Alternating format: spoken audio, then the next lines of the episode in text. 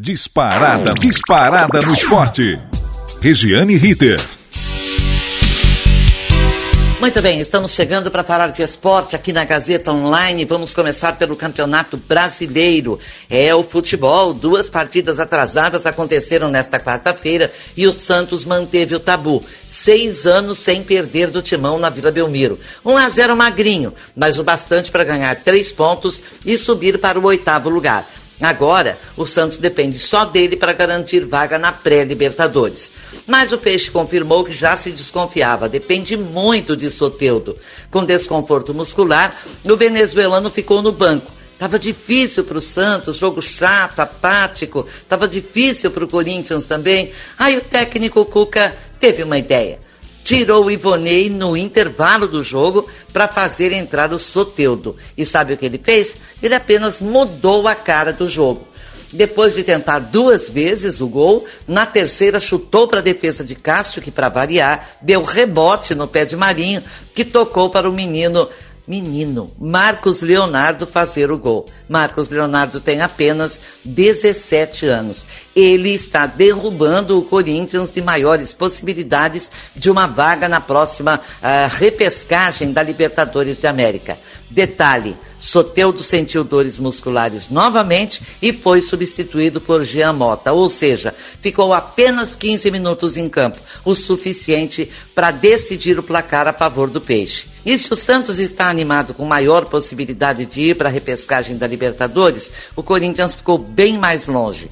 Agora, precisa ganhar do Vasco da Gama e do Internacional e torcer contra o Santos e o Atlético Paranaense. Difícil quando não depende mais dos seus próprios resultados, se bem que os seus próprios resultados é que têm derrubado o Corinthians e colocado o Corinthians nessa situação. Se fizermos uma análise fria do Corinthians no ano de 2020 e agora 2021, é verdadeiramente pífia a participação do Timão nos campeonatos dos quais participou e ainda participa.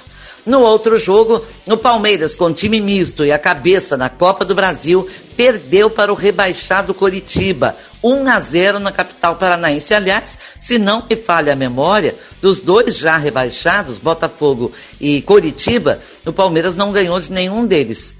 Nos jogos disputados com estes dois rebaixados, apenas um empate, o resto foi tudo de derrota, se não me falha a memória. Pior do que perder mais uma vez para o Curitiba foi a contusão de Gabriel Menino, cuja gravidade ainda é desconhecida.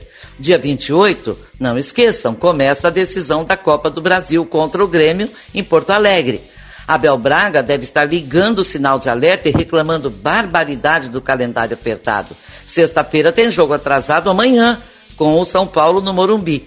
Não seria hora de jogar só com os reservas? Para o São Paulo, a partida só presta se vencer. A chance de título é mínima, mas existe e não pode ser ignorada, segundo a torcida do São Paulo. O novo técnico, Renan Crespo, tem encantado funcionários do São Paulo e até os dirigentes pela simpatia, pela humildade e pela seriedade. Prometeu muito empenho, diz não esperar grandes reforços e pediu o que todos chegam pedindo: paciência.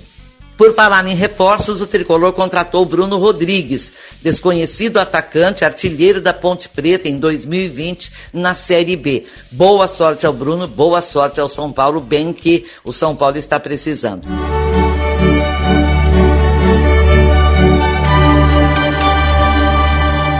Agora, de um campo para o outro, Champions League. Oitavas de final começaram na terça-feira com a surra do PSG no Barcelona. 4 a 1 na casa do Barça e 2 a 0 do Liverpool no RB Leipzig. Ontem, quarta-feira, o Porto venceu a Juventus do Cristiano Ronaldo 2 a 1 e o Borussia Dortmund é, na verdade, o Borussia Dortmund da Alemanha fez 3 a 2 no Sevilha, lá na Espanha.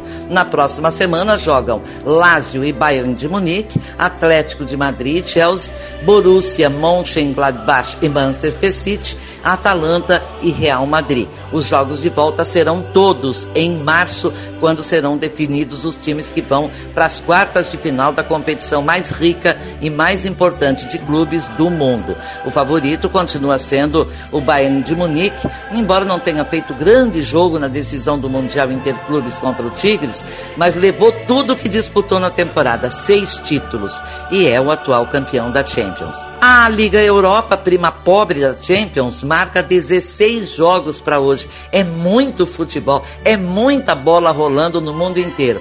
Em destaque, então, Real Sociedade e Manchester United, o poderoso Manchester que caiu, veio lá da Champions League, Estrela Vermelha e Milan. Na Liga Europa estão os times que não conseguiram vaga na Champions ou que caíram na fase de grupos da própria Champions.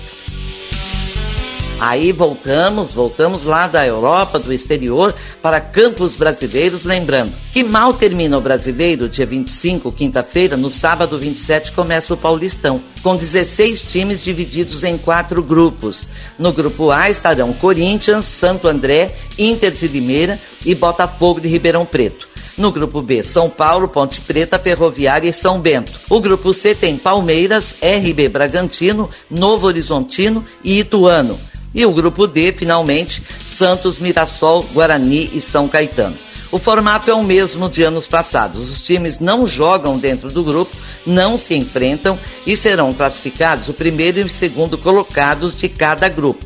Que aí sim, o primeiro e o segundo colocados se enfrentam e se eliminam evidentemente que buscando vaga nas semifinais. As quartas, nas quartas de final, perdão. Quartas de final em partida única. Semifinais com os vencedores das quartas e as finais serão em duas partidas. Aliás, semifinais também também em partida única, e aí sim, as finais em duas partidas. Mesmo com o calendário apertado, o Palmeiras não estreia na primeira rodada, pois joga, lembrando sempre, a primeira das finais da Copa do Brasil contra o Grêmio dia 28 lá em Porto Alegre. Atual campeão, paulista, o Verdão terá de jogar entre as duas partidas com o Grêmio e a grande chance de usar time reserva no Campeonato Paulista. Não tem outra escapatória. Você vai ver você vai ver na nossa volta o que vem dizendo o técnico português Abel Ferreira. A novidade do Paulistão será o uso do VAR em todas as partidas. O VAR que caiu em desgraça nessas últimas rodadas do Campeonato Brasileiro, hein?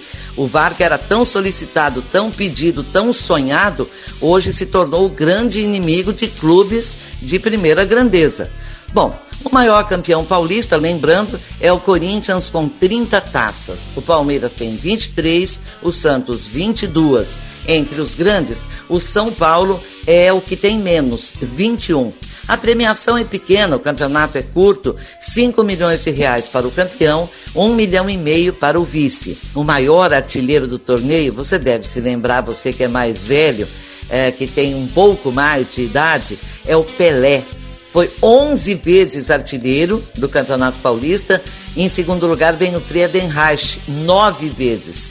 A marca maior de gols foi de Pelé, o Rei marcou 58 gols em 1958 em 38 jogos. Ou seja, os campeonatos estaduais são criticadíssimos pelos clubes, pelos estados, porque não há datas, não há folga. Os formatos foram mudando, o regulamento foi mudando, até conseguir adaptar e ficar pelo menos um pouco interessante, um pouco atrativo, um pouco sedutor.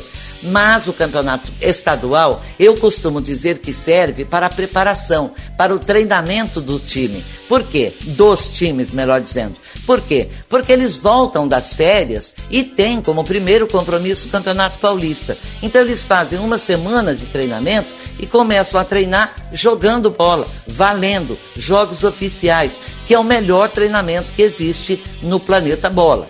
Só que neste ano tudo mudou, as coisas são completamente diferentes. É atípico, por exemplo, terminar o Campeonato Brasileiro no dia 25 de fevereiro. Imagina, ele termina em dezembro. Por causa da pandemia, ficou para este ano, ficaram vários torneios, assim como a Libertadores de América, que acabou há pouquíssimo tempo e já vai começar novamente. Ou seja, está tudo atropelado. Alguns torneios poderiam sim ter sido suspensos ou adiados para jogar mais para o final do ano, ou não jogar simplesmente como a Olimpíada que passou do ano passado de 2020 para 2021, os Jogos Olímpicos de Tóquio, e o povo japonês está pedindo a suspensão em definitivo dessa Olimpíada e se candidatar de novo para 2030, sabe-se lá para quando. Acho que bem poderia se suspender o torneio menos importante, no caso, são os estaduais, pelo Brasil afora, para que não houvesse esse descalabro. Mas vamos falar isso proximamente em novas participações aqui na Gazeta Online. Falei com a assistência técnica do querido amigo Agnoel Santiago Popó, supervisão técnica de outro amigão, Robertinho Vilela, Renato Tavares é o coordenador, a direção geral da Faculdade Casper Libero e Gazeta Online é de Wellington Andrade. Muito obrigado pelo carinho, um abraço, eu volto.